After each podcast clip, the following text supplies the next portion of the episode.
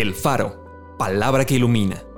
Porciones selectas de la Biblia acomodados como variados y sabrosos alimentos para el espíritu y el alma. Abril 7. Como entristecidos, mas siempre gozosos. Como pobres, mas enriqueciendo a muchos. Como no teniendo nada, mas poseyéndolo todo. Nos gloriamos en la esperanza de la gloria de Dios y no solo esto, sino que también nos gloriamos en las tribulaciones.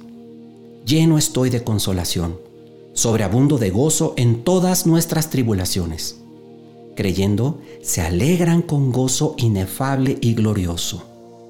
En grande prueba de tribulación, la abundancia de su gozo y su profunda pobreza abundaron en riquezas de su generosidad.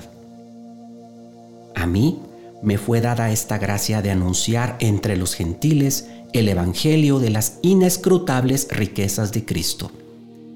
¿No ha elegido Dios a los pobres de este mundo para que sean ricos en fe y herederos del reino que ha prometido a los que le aman?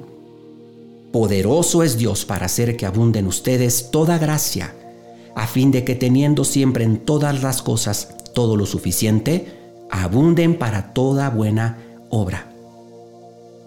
Acompáñame a orar.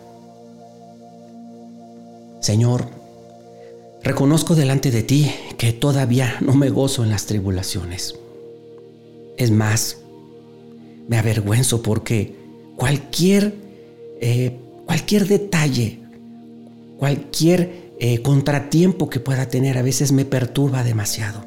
Yo quiero ser semejante a esas iglesias de Macedonia que dice Pablo que en grande prueba de tribulación abundaban en gozo.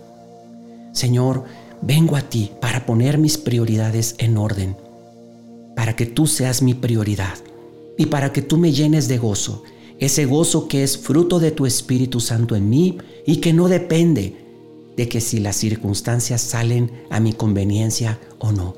Lléname hoy con tu Espíritu Santo. Amén.